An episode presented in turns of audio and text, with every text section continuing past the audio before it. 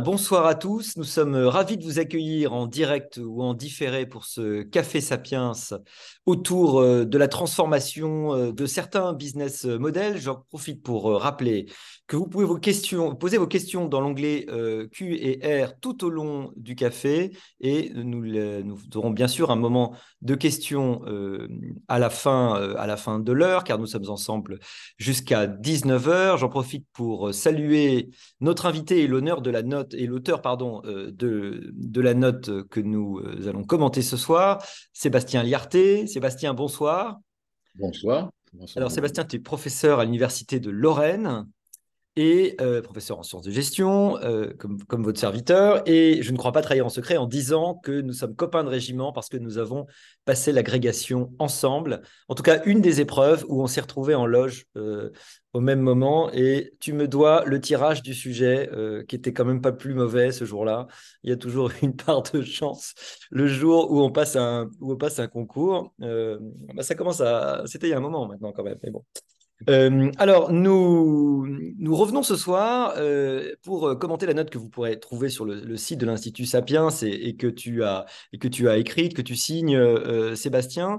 Une note qui s'intéresse à la façon dont certains secteurs dont on verra qu'ils ont l'air extrêmement différents, mais peut-être qu'il y a euh, une forme de fil rouge, une forme de point commun, dont certains secteurs sont en train de connaître des défis de transformation absolument fondamentaux. Alors, euh, ça nous intéresse dans le cadre de Sapiens, euh, même si c'est un tout petit peu un pas de côté, mais ce qui nous intéresse, nous, c'est la façon dont la société se transforme au contact des technologies. Dans la société, il y a l'économie, il y a les entreprises qui en sont une part importante, et ces transformations technologiques, ces transformations aussi euh, euh, de, standards hein, dans la façon dont euh, on considère qu'un produit doit être accepté, dont il peut être consommé. Hein. C'est aussi la façon dont les mœurs évoluent, hein, finalement, l'éthique, la façon dont nos pratiques évoluent.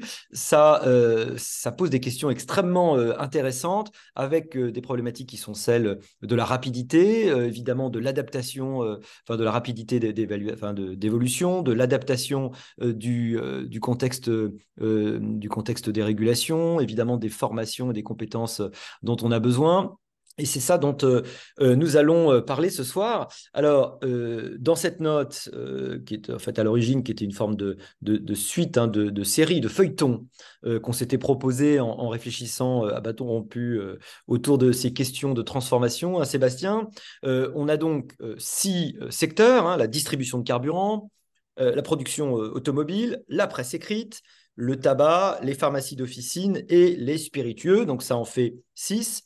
Est-ce qu'on pourrait euh, commencer, cher Sébastien, peut-être par les prendre peut-être les uns après les autres, évidemment pas trop vite, on va pas rentrer dans les détails, encore une fois, on a, on a une note qui est d'ailleurs assez longue, hein, qui va beaucoup dans les détails, qui essaye de rentrer dans, dans, une réflexion sur ces différents modèles économiques. Est-ce qu'on peut commencer par peut-être les prendre les uns après les autres, et puis après on, on, parlera peut-être de, ce qui les rapproche. On peut commencer par le carburant, par exemple. Enfin, limite, c'est comme tu veux. Il n'y a pas d'ordre. Il n'y a pas d'ordre, effectivement. Merci, Olivier. Alors, il n'y a, pas d'ordre, mais alors je, peux les dérouler euh, dans l'ordre de la note, finalement. Euh, mais l'idée, alors oui, c'est de ne pas rentrer dans les détails, mais peut-être euh, voilà, souligner les, principaux enjeux, puisque la structure de présentation est, la même pour l'ensemble des, secteurs. Alors oui, effectivement, l'idée, c'est de voir des secteurs où il y a des, des transformations en cours, alors selon les secteurs plus ou moins avancés plus ou moins technologiques, tu l'as dit, les transformations peuvent être de différents niveaux, mais L'idée, c'est que euh, voilà, il y a, y a, une transformation. Alors, pour le cas du carburant, ou les stations-service, si on veut être un peu. c'est bien la distribution de carburant. Hein, voilà, on est sur la distribution de carburant. Une filière qui est très diverse. Voilà, la production. Et quelque part, j'ai envie de dire, et, c'est un signe de, de la transformation, c'est que maintenant, on va rentrer dans la distribution d'énergie pour véhicules, en fait, puisque euh, il y, a, y, a, une transformation. Les, les véhicules, euh, on connaissait les différents types d'essence que l'on mettait entre le diesel, les différents carburants. Bon, et maintenant arrive la question de l'électrique qui va connaître aussi ses, spécificités, puisque là, ça va se, ça commence à se jouer en type de temps de charge, puisqu'il y a les charges rapides, les charges moins rapides. Donc voilà. Et donc, il y a cette diversification-là. Cette transformation, la station-service euh, qui a connu au fil du temps des transformations, puisqu'on a connu la distribution de carburant, et puis on y a rajouté des services, et puis c'est devenu un peu des, parfois, selon les zones, des, supermarchés adossés au point de vente, mais on y passait quand même de moins en moins de temps, on y passait de moins en moins souvent parce que les, les progrès des moteurs faisaient que on s'y arrêtait peu, enfin une fois ou deux sur un trajet, mais de moins en moins. Et maintenant, avec l'électrique, eh ben, on revient à quelque chose qui, qui, va donner un lieu où on va s'arrêter pour le moment de plus en plus souvent et on va y rester un peu plus longtemps. Donc, ça entraîne une, transformation euh, euh, fondamentale, alors à la fois sur ce qu'on y distribue, comment on le distribue. Euh, c'est plus les mêmes technologies, c'est pas les mêmes infrastructures, c'est pas les mêmes problématiques de sécurité et c'est plus le même business model puisque là, on va au il faut proposer, il faut occuper, il faut créer de la valeur pour l'usager qui va rester euh, plus longtemps dans la station-service. Donc voilà la transformation en année et cette station-service qui, fournissait un produit qui va devenir, on peut imaginer, un hub de, mobilité où on se rejoindra, on va passer du temps. Euh. Donc, donc voilà, donc euh, ça c'est vraiment la transformation. Alors Bien sûr, euh, il y a des premiers ajustements. Les, stations sont en train de, s'adapter, de, s'ajuster, voire même de, se créer pour ça.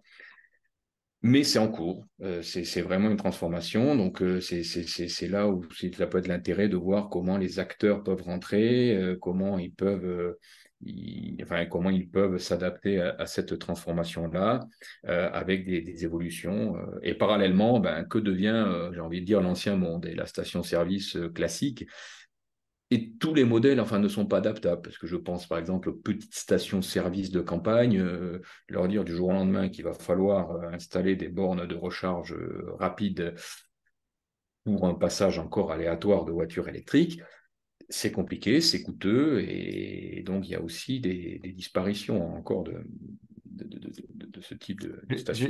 on ne va pas anticiper sur les, solutions sur la discussion de tout à l'heure, mais euh, beaucoup de communautés, euh, enfin des communautés rurales, euh, en viennent à financer ou subventionner, en tout cas des DAB, par exemple, parce que c'est très important pour la vie locale. on peut imaginer que pour arriver à soutenir un territoire, des collectivités locales soient obligées de soutenir des stations-service dont la rentabilité ne serait pas absolument garantie Est-ce que c'est une des, pistes alors effectivement, soutenir, et il y a aussi dans toutes les évolutions majeures, parce que maintenant aussi, il y a des, il y a des alors, est-ce qu'on appelle ça des concurrents, des produits de substitution, des nouveaux entrants, mais fournir de l'énergie, euh, ça peut être rendu possible par d'autres acteurs. Et une mairie euh, peut installer ses propres bornes en, se mettant euh, d'accord avec des, spécialistes sans doute. Mais voilà, il peut y avoir, on parle dans la note, de, enfin je parle de, questions d'ubérisation possible, puisque chacun va pouvoir louer sa prise hein, quelque part. Donc ça change quand même le modèle aussi. Hein. Donc c'est là où ça veut dire disparition, en fait, et pour juste terminer là-dessus. Hein, ça veut dire, voilà, en tout cas, s'il n'y a pas d'adaptation, il n'y a pas de disparition. Et c'est là hmm. aussi, sans anticiper, mais peut-être que les pouvoirs publics, euh, ça dépend des directives qu'ils vont donner, parce que peut-être qu'ils ne vont pas autoriser tout le monde euh, à prêter ces, prises pour des questions de sécurité, pour des questions de vente, de fiscalité, enfin tout ce qu'on veut. Hein. Il, y a, hmm. plusieurs raisons qui peuvent rentrer là-dedans. Une question qui se posera, c'est que pour euh, entretenir le, réseau, on, forme, on impose des formes de licence ou de monopole. Euh, peut-être, je sais pas, euh, pour anticiper sur peut-être sur la vente du tabac, par exemple, hein, qui, permettent de la contrôler, évidemment. alors ça, c'était pour le point distribution de carburant. On peut peut-être passer, bah, je sais pas, par exemple, au secteur automobile. Alors, le secteur automobile qui a un lien.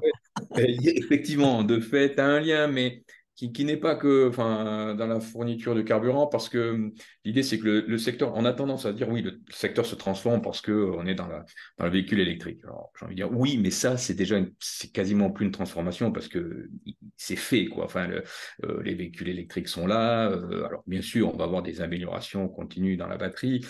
Euh, alors, c'est vrai, et là, la, transformation, finalement, est peut-être plus sur la modification de les déplacements sur la chaîne de valeur, qu'est-ce qui crée de la valeur le créer de l'automobile? Parce que se pose la question avant, bon, ben voilà, c'était de faire la voiture, on vendait la voiture.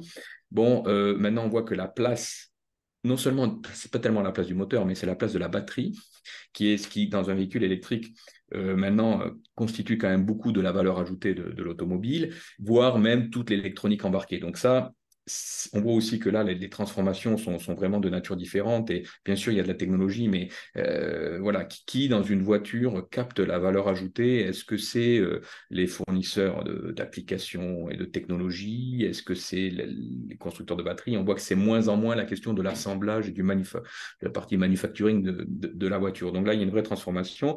Et on voit aussi que bah, c'est anticiper euh, et c'est voir les transformations à, venir, parce que bien sûr, modification de, motorisation, mais euh, si on se projette, euh, arrive la question de voitures autonomes, euh, et là, la voiture autonome, là, la part de la dimension informatique, connexion va être encore plus grande, hein, parce que, bon, maintenant, on peut se dire que dans une voiture, plus qu'elle roule, euh, ce qui inquiète beaucoup les gens, c'est est-ce que c'est facile de se connecter à Waze ou à Google Maps, mais bientôt, ça va être est-ce que vraiment elle est capable de rouler de, manière totalement autonome? Donc là, il y a des acteurs euh, spécialisés qui n'étaient pas dans le monde automobile qui, qui mmh. vont prendre une place très importante.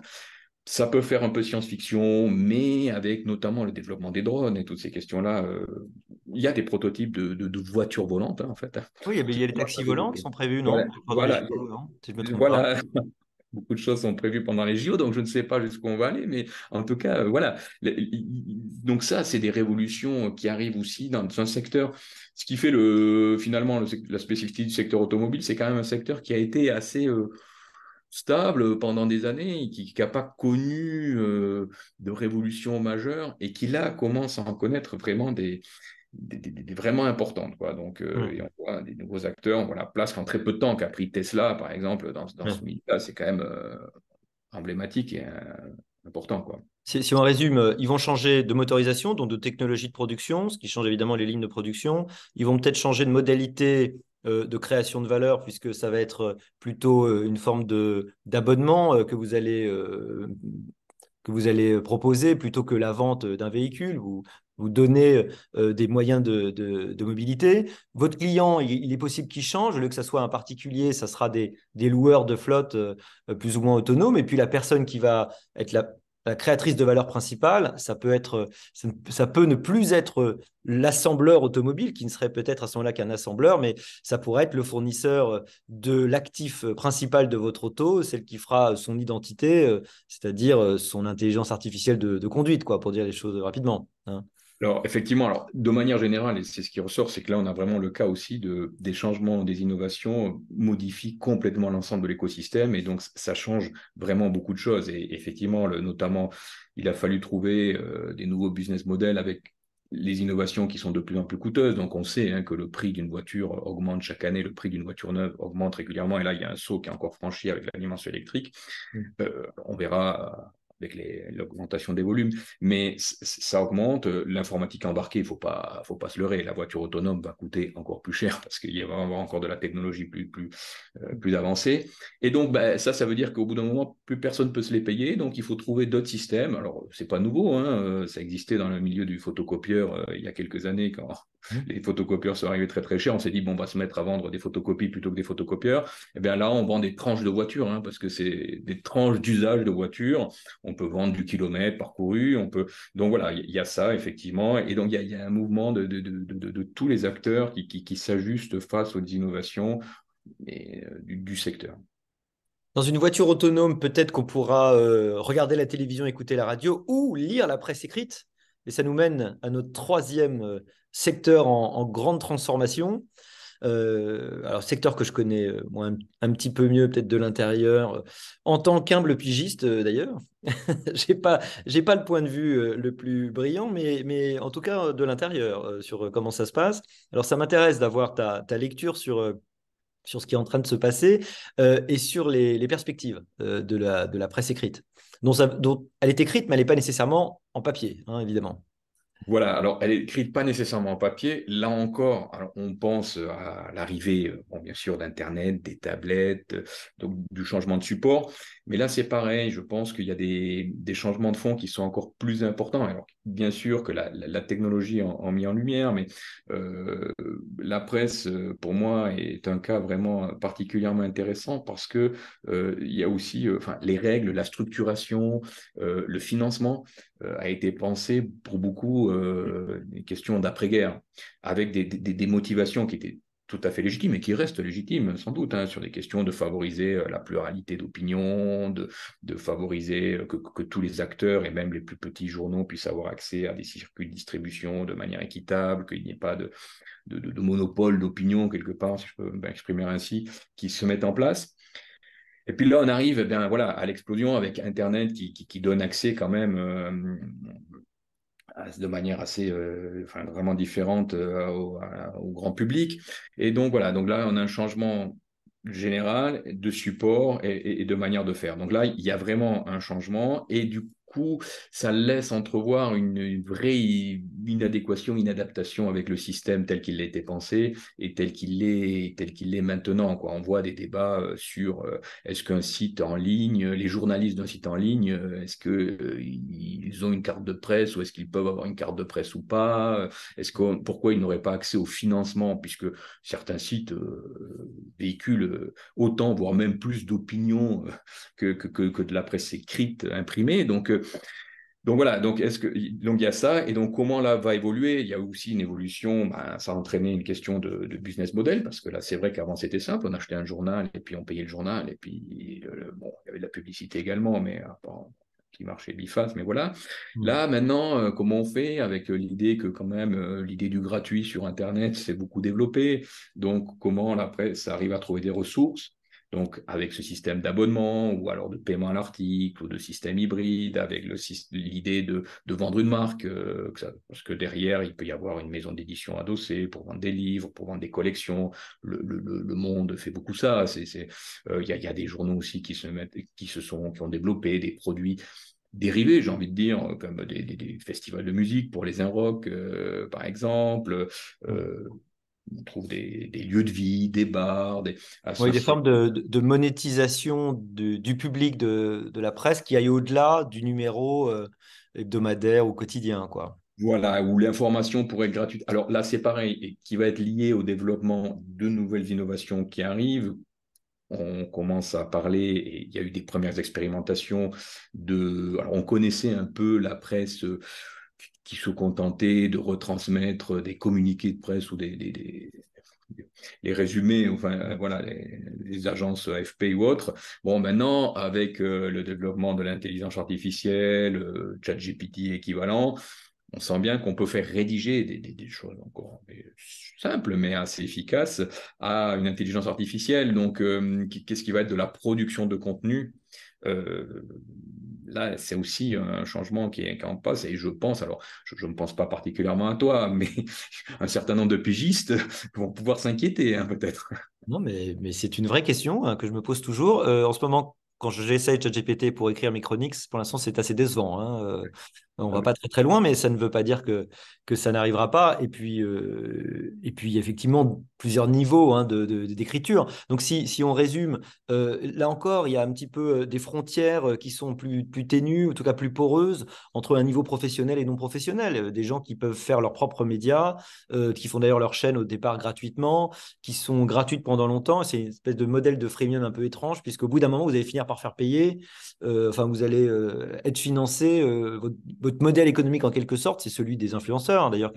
C'est euh, euh, vous allez finir par euh, pouvoir monétiser ce que vous faites alors que vous l'aviez pendant longtemps proposé gratuitement, mais évidemment c'est pas les mêmes structures. Donc est-ce que vous gardez des différences institutionnelles entre ce qui est ce qui est vraiment la presse avec naturellement la carte de presse à laquelle est évidemment associée certaines formes de garanties, y compris démocratiques, de liberté, d'accès, ou est-ce que vous laissez ça se, se, se, diluer en fait hein? C'est peut-être un peu comme pour les euh, euh, la distribution de, carburant? Est-ce que vous laissez euh, tout le monde permettre de distribuer demain de l'énergie, ce sera l'électricité et, tout le monde à sa prise? Ou est-ce que vous continuez à essayer d'organiser une forme de réseau parce que vous pensez qu'il y a quand même des externalités qui sont importantes? Si je résume, c'est ça l'idée un peu, non? Alors, c'est ça l'idée, effectivement. Et là encore, la question, c'est. on pourrait penser que on va vivre dans un monde où tout le monde pourra s'exprimer plus librement, voire le monétiser, devenir journaliste, euh, hmm. éditeur de presse, ce qu'il veut. Mais il ne faut pas oublier qu'il y a des nouveaux grands éditeurs, de grands nouveaux supports que l'on n'avions pas, qui sont devenus des vrais empires. Et ce qu'on voulait peut-être éviter euh, après-guerre, hmm. euh, là, on l'a complètement, mais en plus à un niveau mondial, hein, parce que le, monopole des GAFAM, on sait bien quand même, alors je, pas stigmatiser, je ne suis pas là, et c'est vraiment une.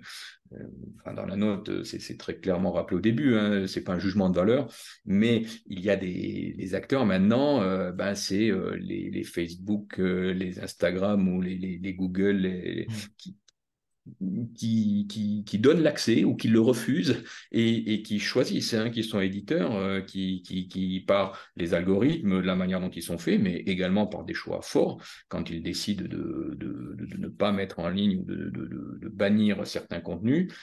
Euh, voilà, alors on, on, peut les croire sur parole quand ils, mmh. disent qu'ils euh, donnent leurs critères. Euh, parfois, voilà, c'est, c'est, on peut en discuter des critères. Donc, il y, a ça aussi, hein, donc c'est pas, enfin voilà, on, est dans un, monde différent, mais euh, qui a ses acteurs, mais les, les, directions, les, groupes importants ont changé. Mais ce qui nous fait revenir à la question que tu mentionnais tout à l'heure, c'est-à-dire qu'on était très intéressé, enfin très très euh, concentré sur la question du pluralisme, euh, question du pluralisme qui est aujourd'hui plus brûlante que jamais, d'une certaine façon en tout cas. Bien sûr, avec cette question l'innovation de l'intelligence artificielle qui joue, alors là, euh, dans un mm. autre sens, qui joue dans le choix et la proposition. Parce que là encore, on a toujours cru que comme il y avait euh, pléthore de contenu, on allait avoir accès à plein de choses et ça allait nous ouvrir à une grande diversité d'opinions, encore plus grande. Sauf que, comme des algorithmes trient pour nous et qu'ils apprennent eh, très vite ce qu'on aime, ils nous proposent que ce que l'on aime. Et donc finalement, on se, voilà, la technologie, l'innovation fait que on, a tendance à s'enfermer dans moins de diversité, moins de pluralisme. Peut-être pour terminer, mais on, va y revenir quand on fera notre discussion, mais euh, euh, sur la presse, il y a quand même la question de, la fin de l'écrit euh, en faveur de la vidéo. Sachant qu'il y a beaucoup d'éditeurs de, presse qui de plus en plus se diversifient dans des formats vidéo. Je, pense au Figaro qui a, carrément sa chaîne, qui est même, je crois, accessible sur la TNT d'une certaine façon. Donc il y a une forme de brouillage entre, médias. Est-ce que à terme ils vont tous se rencontrer ou est-ce qu'il y a des spécificités? Ça c'est une vraie question. Alors passons au quatrième, quatrième secteur. Il paraît que les gens qui fument, ils aiment bien lire en plus du café en fumant, n'est-ce pas? J'essaie de trouver une transition, mais euh, ça a mieux marché avec l'automobile et la presse. Euh, donc, euh, le, quatrième, c'est le, le tabac. alors, le tabac, s'il y a bien un secteur qui est en train de se, se transformer très profondément, c'est quand même lui, sous des pressions évidemment importantes de tous les côtés. Alors, effectivement, lui, certains, la, transformation peut être imaginée par certains, c'est sa disparition. Mais il se trouve que bah, il disparaît pas parce que les gens, quand même, enfin un certain nombre, il y a quand même des, fumeurs euh, qui, ont l'air de ne pas vouloir abandonner. On voit que euh, ça stagne, euh, même si les politiques anti-tabac, de lutte anti-tabac, se, se, durcissent. Voilà. Hmm. Alors la question, oui, c'est des projets d'ailleurs de, durcissement tout récent. Hein, j'ai vu, je ne sais pas si c'était des projets de loi ou si c'est dans l'air, mais enfin sur les endroits où on peut plus fumer. Voilà, il y, a ça. Bon, les questions mmh. d'augmentation de, du, prix continuent à être évoquées. Mmh. Euh, voilà. Donc, c'est vrai que euh, c'est une problématique, mais en fait, bon, voilà. Alors là, la question, c'est de se dire, alors, et ça peut être intéressant parce que là, ça donne une idée éventuellement sur euh, l'innovation au sens où certains la voient comme un outil pouvant être utilisé pour contourner et les, interdits quelque part et trouver des moyens de fumer. Et on peut aussi le voir comme un moyen de se dire, de toute façon, c'est une pratique qui existera peut-être toujours. Euh, j'en parle d'autant plus librement que je ne suis pas fumeur. Donc, mais, que, euh, mais que euh, bah, l'innovation, va, on va trouver des innovations qui vont permettre soit de réduire, soit de, de limiter les effets nocifs. donc voilà, donc on est. Alors, pareil, je, ne suis pas médecin, je ne prétendrai pas donner un avis sur euh, ce qui est, si c'est efficace, pas efficace, si c'est bien ou pas bien, mais en tout cas, voilà, il y, a, ces deux, deux versants euh, et, l'industrie euh, va, va, quand même là, s'orienter vers ça. Donc, on a vu une vraie transformation. Est-ce que c'est, on sent que ça, quand même, ça n'a pas, ça va aller au-delà de l'effet de mode, c'est la cigarette électronique, quoi. Ça, c'est voilà un exemple même de, quelque chose d'innovant dans, dans, la pratique et dans ce qu'on y fait. Euh, et alors, qu'on l'on voit comme est-ce que c'est un outil de transition pour arrêter? Est-ce que c'est un outil pour attirer finalement des non-fumeurs arriveraient au tabac? Il faut regarder euh, précisément les chiffres, mais Euh, voilà, on sent qu'il y, a une innovation au niveau de la pratique. Mm. Euh, et, la question, et là on y reviendra, mais ça peut être intéressant de, vraiment s'y pencher et, de, réfléchir, euh, est-ce qu'on encourage ça au niveau structure et voilà. pour ceux qui ne connaissent pas le tabac, en fait, donc les vendeurs de tabac bon, vendent des cigarettes dans les conditions évidemment qu'on connaît, dans, les, dans les réseaux de, de évidemment de, buralistes. On sait qu'il y, y, a un très grand problème de, substitution par du tabac clandestin, avec un marché noir. Je crois que les chiffres sont complètement fous. Est-ce que je me trompe? J'ai plus le chiffre Est-ce que c'est pas 40% des cigarettes fumées en France qui ne sont pas achetées en France hein? Il y a une forte disparité régionale. Mais... Voilà. Évidemment, quand, tu es à côté des, frontières, tu vas, tu vas à côté. Et sinon, il y, a du, il y a du marché noir, en fait, tout simplement. Enfin, du marché clandestin, pardon. Euh, oui, alors il y, a les deux choses, effectivement. Il y a les importations des pays euh, des, frontaliers et puis il y a tout ce qui est euh, mafieux, illégal. Mmh. Et, là, qui pose des questions aussi d'encadrement, parce que c'est quand même un point important. Hein. Plus on, on, durcit les conditions, ben, plus euh, les personnes qui ont le moins de moyens cherchent des moyens autres. Et là, mm. on peut se mettre, je pense, à fumer euh, des choses, enfin à peu près tout n'importe quoi, qui fait l'intérêt de l'encadrement. C'est pour ça que je ne suis pas en train de dire mm. qu'il faut, il faut encadrer, il faut contrôler. Mais le problème, c'est que là, c'est pareil, un changement de technologie. Autant la vente de tabac en France est, est encadrée, et c'est l'exclusivité des, bureaux de tabac pour, ces, mm. ces raisons-là. Euh, autant la vente des produits que l'on met dans les dans, les, vapoteuses. Voilà, euh, c'est hmm. moins encadré et il y a moins de, enfin voilà, le, contrôle et l'exclusivité. Donc c'est pour ça que hum, c'est pareil. Et on retrouve un lien avec la presse, c'est-à-dire qu'il y a un encadrement qui était fait à une époque avec un certain type de produit dans un certain contexte. Hmm. L'innovation entraîne des décalages euh, qu'on peut, auxquels il faut quand même peut-être euh, réfléchir et accompagner. Alors, les réponses en termes d'innovation, avant qu'on passe au, truc, euh, au, secteur suivant, euh, qui, est complètement euh, différent, si on le prend dans l'ordre d'ailleurs de notre, rapport, les innovations dans le tabac, parce qu'on a vu que tous les autres essayent d'innover de plein de façons différentes. à part le tabac, donc la cigarette, dont on voit très bien qu'on peut vendre le tabac sous plein de formes différentes, il y, a, il y a quand même l'innovation qui n'est pas très connue en France, du tabac chauffé non brûlé, hein, si je ne me trompe pas. C'est ça, oui. Euh, donc, c'est tellement connu qu'on a du mal à savoir à quoi ça ressemble, hein, mais en tout cas, voilà, on sait que ça existe. Euh, c'est important parce que c'est un changement, euh, ce qu'ils appellent. Donc oui, on chauffe le tabac à une certaine température, mais il n'y a pas de combustion. Il n'y a pas de combustion. Et c'est la combustion qui émet beaucoup de trucs, voilà. Donc y a pas... en tout cas, ça se rajoute au problème et la combustion est source de, de, mauvaises choses pour le corps. Donc, et donc euh, voilà, cette, cette idée de, donc c'est un système. Alors oui, c'est un peu comme les, les, vapoteuses, mais c'est un système propriétaire où on met des, des, capsules propriétaires, un peu le Nespresso du, de la cigarette, si je l'ai bien compris le, système, et on y met donc et on achète euh, ces recharges. Euh, on n'est pas très loin de la vapoteuse, mais le principe est très différent parce que là, c'est du vrai tabac, en fait, si je comprends voilà, C'est du vrai tabac et c'est chauffé euh, et, non brûlé. Donc, ça, c'est vraiment une innovation technologique. Hein. Moi, je parle vraiment hmm. de, nouveautés sur le marché qui, qui est quand même assez importante. Euh, et alors, l'idée, c'est aussi que c'est un système qui est propriétaire, c'est-à-dire que, parce que dans les vapoteuses, on peut mettre euh, à peu près n'importe quel produit. Enfin, là, alors, ça a des côtés négatifs, le côté propriétaire, mais il y a un côté un peu positif aussi, c'est que ça permet quand même de, de, délivrer des autorisations sur le marché. Et après, euh, on est enfermé, donc on peut moins mettre n'importe quoi dans, dans, dans, la machine. Oui, et on, on reproche beaucoup aux vapoteuses de de, enfin, l'une des, craintes, c'est que ça permet plutôt de commencer que d'être sur la pente descendante de la pratique, évidemment. Et comme euh, la politique se pense autour de l'arrêt, assez évidemment, euh, euh, même totalement légitimement, ça veut dire que la vapoteuse, évidemment, pas et pas le, et pas le système, évidemment, qui est le plus, le plus recommandé. même s'il a pu apparaître autrefois, on le voyait plutôt comme une forme de, d'alternative qui était intéressante. Oui. On l'a vu. Et, alors, et puis, bon, c'est devenu euh, la cigarette dans le marché, c'est devenu de l'électronique grand public, en fait, hein, parce que mmh. contrairement. Et, le problème, c'est aussi, c'est qu'on ne contrôle pas l'électronique euh, en France, hein, mmh. c'est à peu près normal. Mmh. Euh, mais du coup, ben, les, manières dont se fait, la, manière dont est chauffé le liquide, le type de liquide. Enfin, il y a aussi beaucoup de, portes d'entrée, de, problèmes à, moyen long terme. Alors, les, études en cours et il y a eu déjà des premiers résultats sur les effets plus ou moins mmh.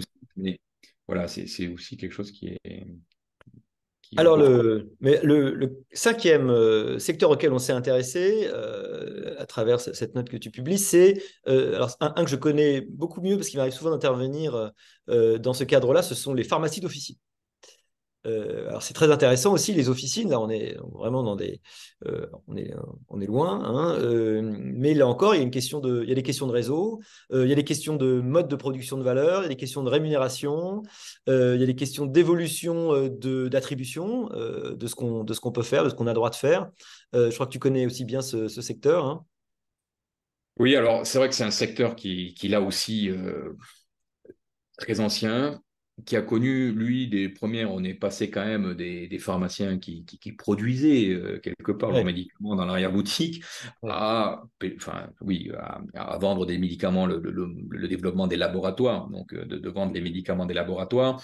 Et là, j'ai l'impression qu'on est quand même euh, à une nouvelle révolution avec le, pharmacien qui devient avec sa pharmacie dans certains aspects et à qui d'ailleurs l'État demande d'être un acteur de la santé euh, euh, beaucoup plus central et qui peut peut-être faire la jonction parce qu'on voit avec les questions de désertification euh, médicale, avec l'arrivée de nouvelles problématiques, on l'a vu avec le Covid, avec la question de la vaccination, à qui on a demandé aussi aux pharmaciens de, de, participer à cet effort collectif de, vacciner.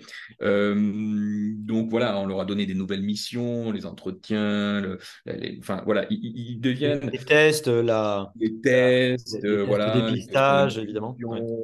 et puis avec la, téléconsultation de plus en plus généralisée, euh, mmh. au bout d'un moment, bah, il faut quand même que quelqu'un de temps en temps voit euh, le patient éventuellement, que ce soit pour faire un acte de, de, prise de mesure ou quelque chose comme ça. Tout le monde n'a pas l'appareil et, et, ne sait pas se prendre l'attention euh, lui-même.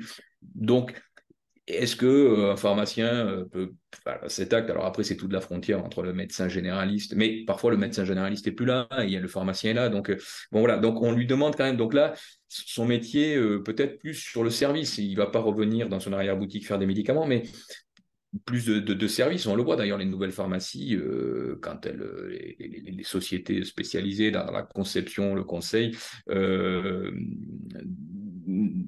enfin, mettre bien en avant le fait qu'il faut de l'espace aussi pour recevoir les, patients et de manière confidentielle, parce que c'est quand même des questions médicales, donc il ne faut, mmh. pas expliquer tous ces problèmes au comptoir. Bon. Donc voilà. Donc là, là, il y a une vraie, vraie, vrai changement de pratique. Alors bien sûr, après accompagné aussi d'évolutions de, de, euh, technologiques plus ou moins grandes. Euh, celle qui, qui, qui, de manière contextuelle plus générale, c'est quand même la question de, de, de, de, alors qui peut paraître un peu en opposition, mais la question de la vente à distance. Euh, Parce que alors, aussi la livraison à domicile. La livraison. Alors, voilà. Donc, ça peut intéresser la les pharmaciens de livre à domicile. On voit même des systèmes de, de casiers euh, hmm. à l'extérieur des pharmacies euh, pour, voilà, euh, si on a une, un problème, une migraine dans la nuit, de pouvoir avoir son médicament dans le casier pourquoi pas. Mais après, toute la question de se dire que dès qu'on met un peu les mains là-dedans, on va vite arriver à oui, mais pourquoi Amazon, qui dans certains pays dans le monde euh, livre euh, des médicaments et devient le premier pharmacien. Donc jusqu'où aller? Donc ça, c'est vraiment euh, une problématique puisque s'il s'agit de délivrer, de faire juste de la logistique du dernier kilomètre, comme on dit en logistique, ça, Amazon le fait très bien. Donc, bon, voilà, il y a cette question avec une vraie question qui, est celle de la valeur ajoutée quand même de la dispensation, hein, comme on dit dans l'officine, qui est que euh, c'est évidemment pas un produit comme un autre par définition et que donc c'est des produits qui, doivent être donnés dans certaines conditions par des spécialistes du médicament, évidemment, dont on peut défendre qu'ils aient une spécificité qui, nécessite euh, évidemment des formes de protection, mais il y a des modèles alternatifs qui existent et évidemment ça fait partie des, euh, des, vraies questions qui se posent, existence de nouveaux acteurs, des, nouvelles technologies qui remettent quand même profondément en cause euh, la façon dont, euh, vous allez pouvoir rendre le service, peut-être aussi des nouvelles générations qui attendent des services qui, rendus de, de façon différente. En tout cas, moi, je ne sais pas si tu as ce, sentiment-là, parce que moi, je connais un petit peu mieux ce, secteur. C'est un secteur où, en tout cas, en particulier, les plus jeunes sont assez conscients de ce qui est en train de se passer, même si c'est difficile, parce que quand vous êtes opérationnel au comptoir tous les jours, vous n'allez pas vous transformer euh, votre officine euh, tous les jours. Mais en, pratique, si vous, regardez, il y a énormément d'évolutions. Les gens repensent les officines euh, à chaque, à chaque opportunité pour refaire et pour repenser la façon dont on va faire la dispensation. Il y a, il y a une, vision différente qui est faite. Et puis, les nouvelles missions, je crois, ont été embrassées. C'est ça, c'est tout récent, hein, ça fait un an, hein, même pas. Hein. Euh, ont été embrassés et, réellement et ils sont en train de transformer le, métier. je ne sais pas si c'est aussi ton oui, alors, sentiment. Ils sont au contact aussi d'une patientèle euh, qui, qui, est aussi euh, réagit, qui est parfois jeune. Et c'est compliqué, je pense, maintenant pour un, pharmacien, enfin, d'expliquer de, que lui seul peut délivrer, que on ne peut surtout pas passer à distance, quand le patient qu'il a en face s'est fait délivrer son ordonnance par une consultation sur Messenger, parce que ça existe. Et donc. Ça y est, l'ordonnance numérique arrive là en plus. Et l'ordonnance numérique arrive. Euh, l'échange a été par écrit sur Messenger. Ça existe. Hein. Et c'est n'est pas un jugement de valeur. Pourquoi bien, pas bien. Mais enfin, c'est compliqué de lui dire bah, le médecin n'a pas eu besoin de vous voir. Il vous a délivré l'ordonnance. Mais en revanche, pour aller chercher son médicament, ça peut se justifier, ça peut mmh. s'expliquer. Mais voilà, on, est face à des, publics qui commencent à un peu ne pas comprendre euh, pourquoi certaines choses sont possibles, d'autres ne sont pas possibles. Les, transformations sont peut-être pas totalement synchronisées, en fait, selon les, univers. Donc, c'est assez. Alors, il est, il est temps de passer au, sixième et dernier secteur de ce petit tour d'horizon avant de peut-être d'essayer d'en tirer les leçons et puis après on répondra aux questions. Mais je crois que l'important après, c'est d'essayer de, de voir les points communs. Euh, c'est les spiritueux. Euh, on aurait pu le mettre avec le tabac, ça aurait fait un bon, un, bon combo. Euh, voilà, euh, je ne sais, pas, je sais pas comment on a déterminé l'ordre d'ailleurs, je me souviens plus, on a réfléchi, mais, mais donc là aussi, quand même de l'évolution des pratiques, un aspect réglementaire hein, qui est quand même très important, un positionnement sociétal, si on peut le dire comme ça, qui est en évolution, non?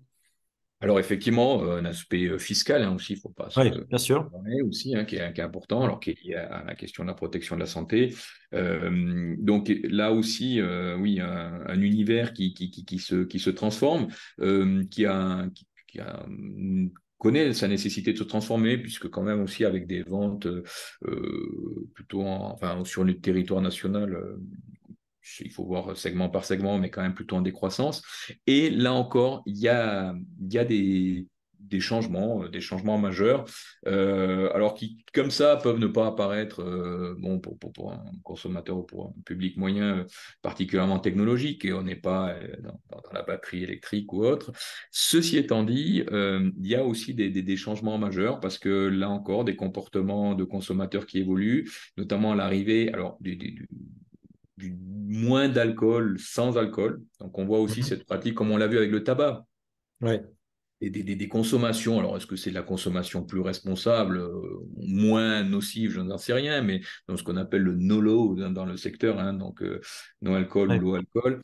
Euh, donc ça, c'est quelque chose, mais ça va entraîner c'est pareil, ça paraît comme ça, on se dit, ok, bon, on sort des versions sans alcool, mais euh, on a vu, on connaissait, on était habitué à certains produits type euh, la bière sans alcool, ça fait un moment dont on n'a pas, mais quand on commence à parler de whisky sans alcool, est-ce que c'est du whisky? Est-ce qu'on peut légalement on peut pas dire que c'est du whisky sans alcool. Mm. Alors là, on va retrouver des problématiques qu'on avait avec le tabac. Certains diront, ben, c'est très bien de faire du whisky sans alcool, encourageons ça. D'autres diront, ben non, parce que ça va être, c'est habitué les gens au goût du whisky. Après, ils vont vouloir passer à la version alcoolisée. Mm. Euh, mais en fait, il y, a un oui, la problématique est un peu la même. Oui, oui mais il y a, alors, mm.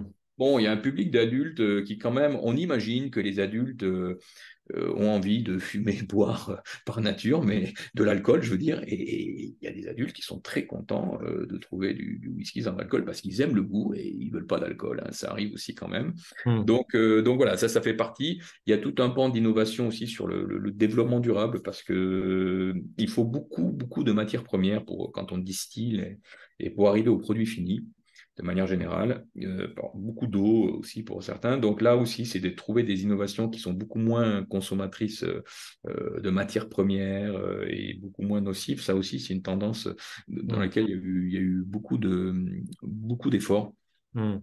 Donc, euh, donc voilà, un secteur qui, qui, qui est en train. Et l'idée là, c'est pareil, c'est une transformation. Plutôt que de vendre un produit, c'est aussi l'occasion euh, de, vendre euh, de l'alcool ou des spiritueux. C'est de vendre une histoire, c'est de vendre un terroir, c'est de vendre un process de production, de, de, vendre vraiment une histoire dans laquelle la France, euh, d'ailleurs, a une diversité, une richesse très importante. Mm. Et, et, voilà. Et, donc là, c'est aussi une transformation euh, beaucoup plus importante. Et finalement, peu importe, avant on fait une distinction euh, alcool fort, digestif ou quoi.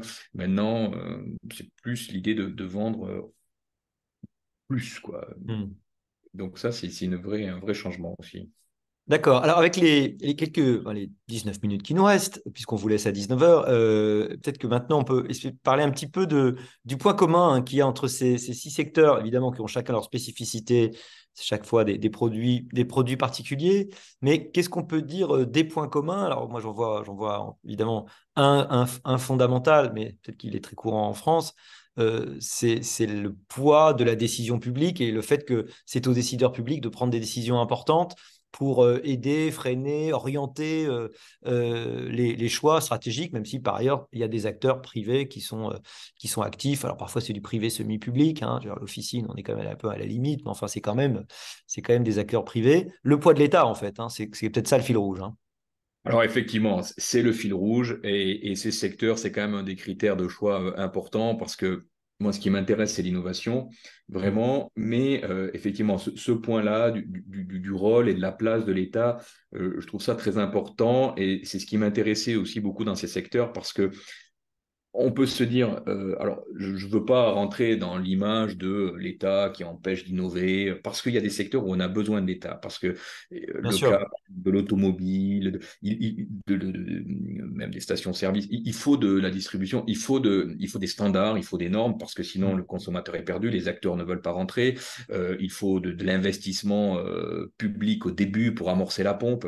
Donc on, a besoin, et, et, beaucoup de secteurs, le l'industrie aussi de la presse. On voit que c'est sans la pression de l'État pour forcer euh, Google euh, à, ne pas tuer euh, certains acteurs a été très utile et tous les acteurs le, reconnaissent. Hein. donc c'est pas donc c'est un moteur pour l'infrastructure, pour l'accompagnement, pour structurer des, les prix. bon, certains, certains aspects. Et dans d'autres aspects, c'est vrai qu'il y a une dimension qui peut apparaître un peu compatible avec ce qui fait quand même euh, l'ADN de l'innovation, c'est-à-dire la rapidité, le, ne pas savoir où on va et peut-être, oui, il y aura des conséquences négatives, et, mais euh, voilà, si, si, si, si on les anticipe, si on se dit, on ne sait pas ce qui peut arriver de négatif, mais il va arriver quelque chose de négatif, donc ne le faisons pas, euh, ça peut aussi euh, bloquer un certain nombre d'innovations.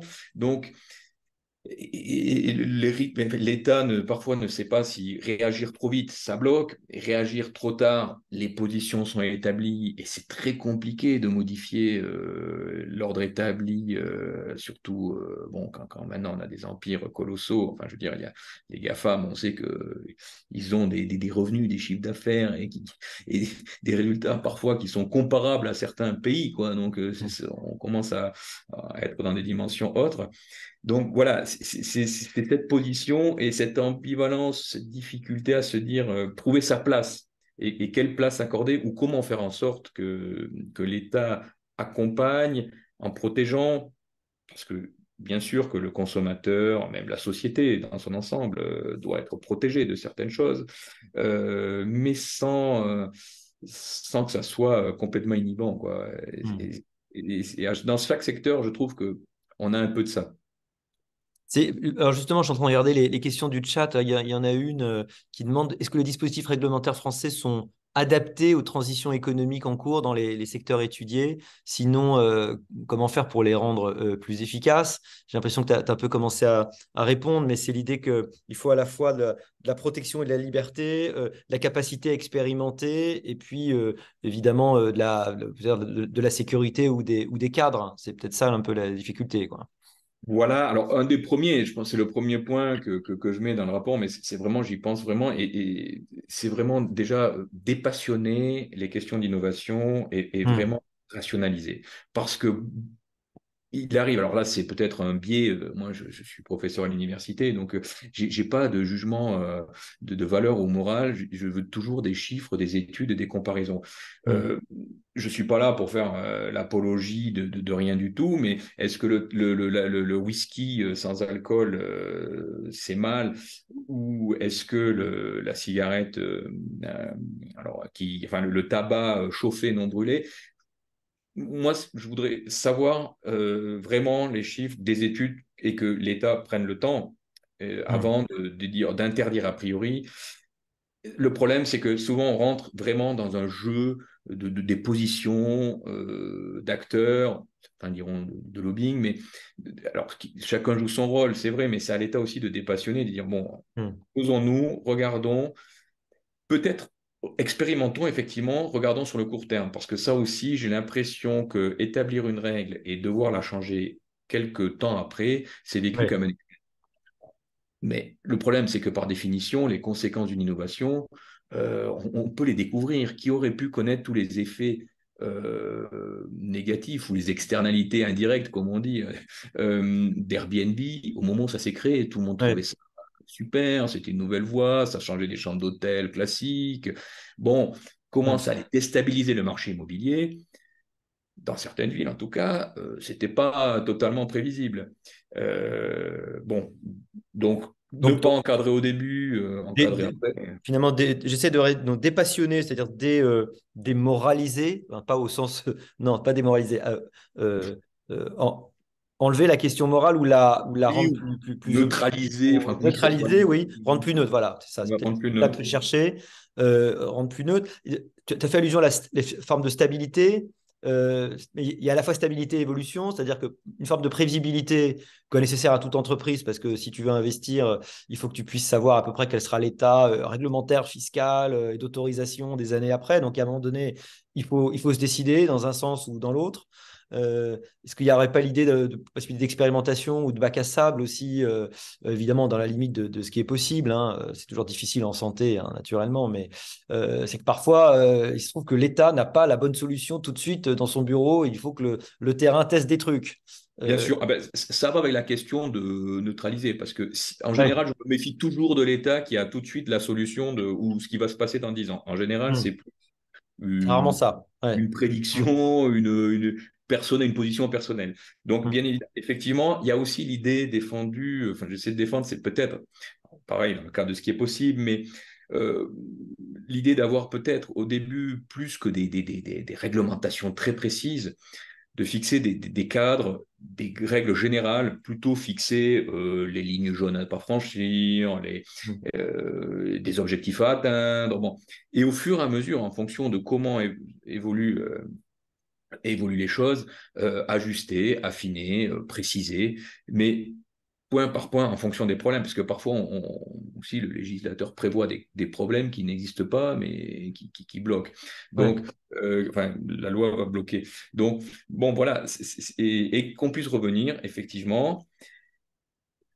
Dans les points aussi soulignés, je pense, c'est évaluer euh, et surtout trouver des acteurs. On, en a, hein. il y a des acteurs qui existent. Hein, euh, donc les parlementaires, enfin, il y a une.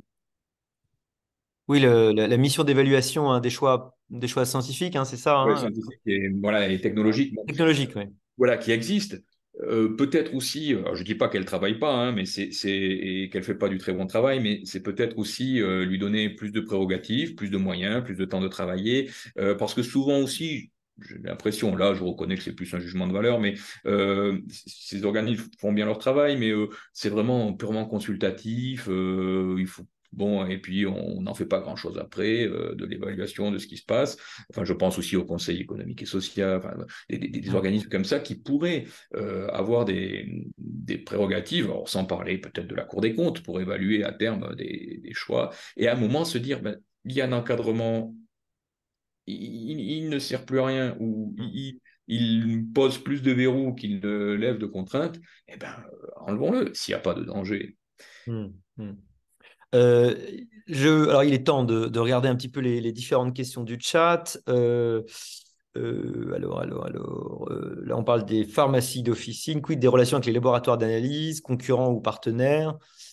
C'est peut-être la question là de la filière, des éventuelles pas, des intégrations et, de, et des rôles des différents acteurs dans la filière. Et c'est vrai que si on prend la santé, bon, bah, c'est évidemment assez, assez complexe et, assez lourd, hein, les, les, évaluations qui sont possibles.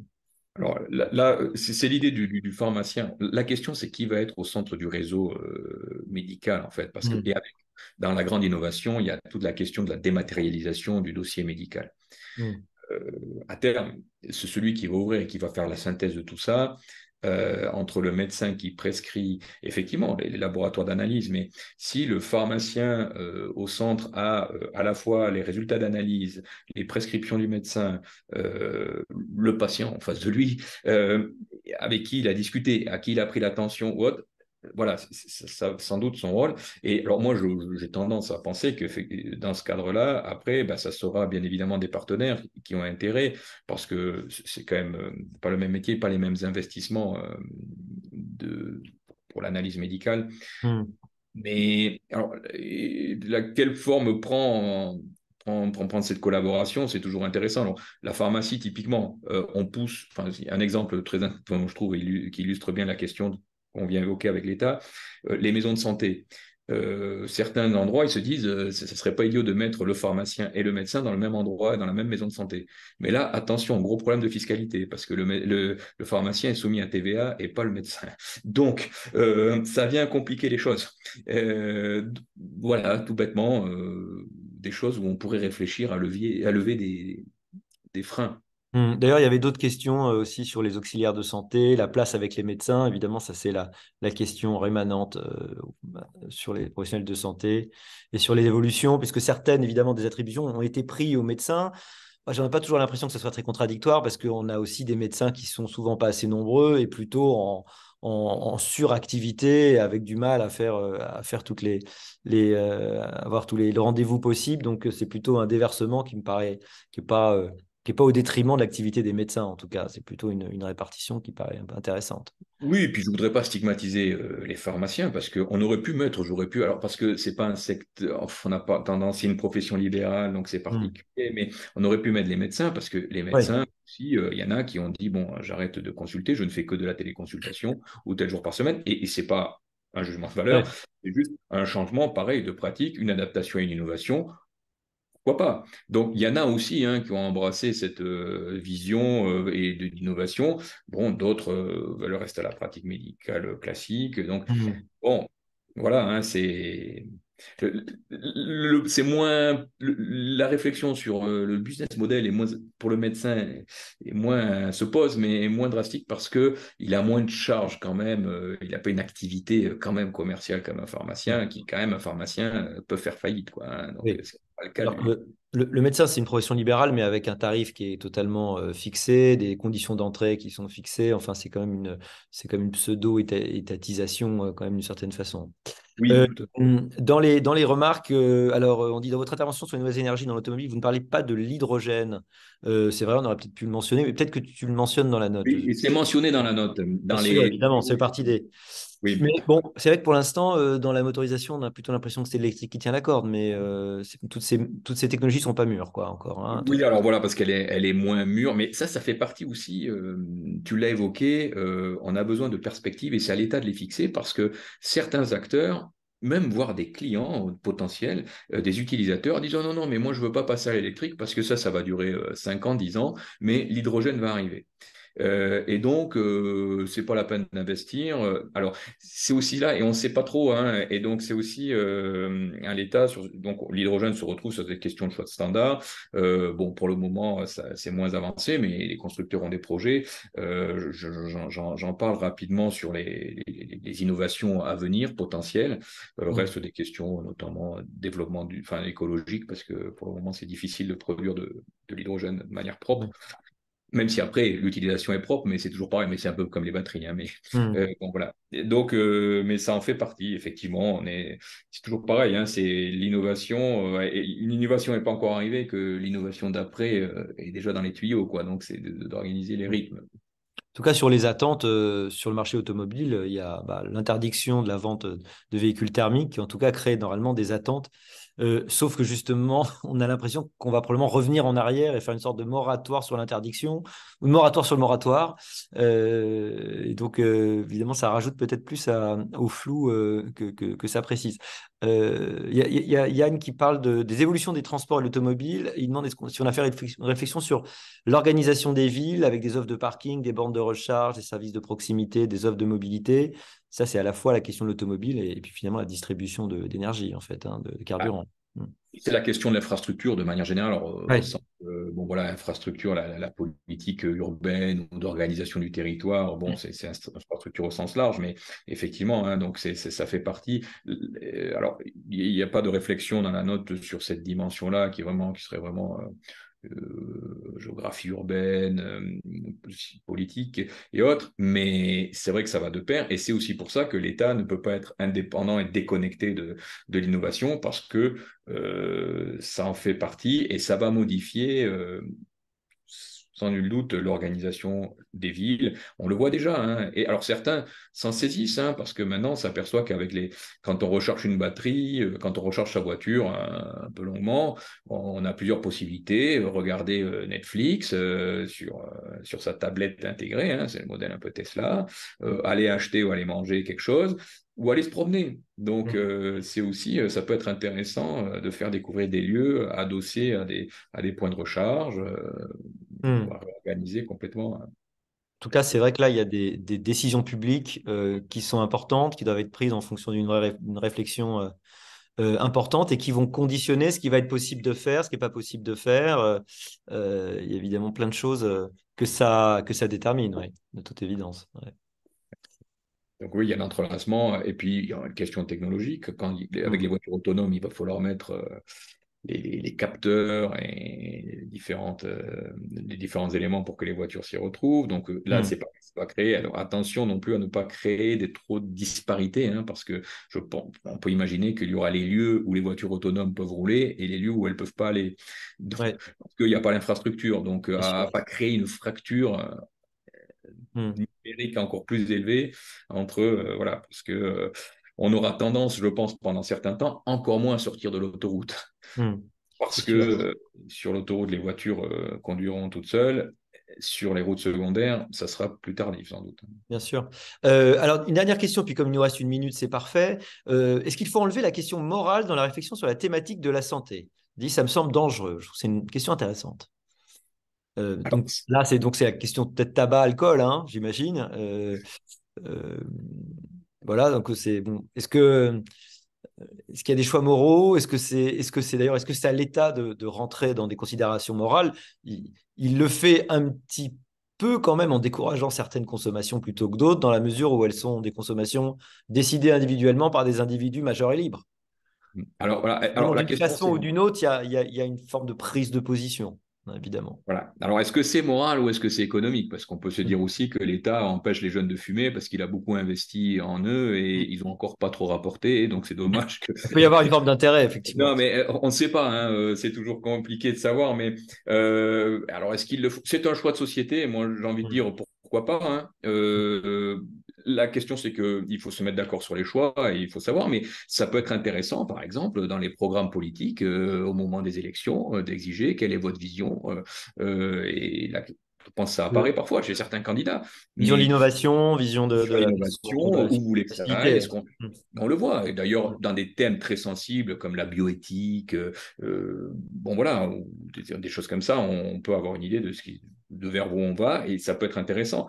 Donc pourquoi pas? Mais mettons-nous d'accord. Et, qui choisit euh, et sur quel choix? Parce que voilà, parce que le problème de la morale, c'est que elle varie selon les, selon les individus. Oui, et d'ailleurs aussi selon les, selon les pays et les cultures. En tout cas, merci beaucoup, Sébastien. Il me reste à, te remercier pour, euh, pour cette présentation. Évidemment, la note peut, peut être lue en ligne. Euh, voilà, c'est six secteurs. Évidemment, il y en aurait d'autres hein, qu'on aurait, pu choisir, mais je crois que c'est des, des, réflexions intéressantes. Ce qui sera intéressant aussi, c'est de suivre l'évolution euh, réelle de, de, ces secteurs. on pourra peut-être refaire un point dans quelques mois, dans quelques années. Merci à tous de nous avoir suivis et bah, très bientôt pour un nouveau Café Sapiens.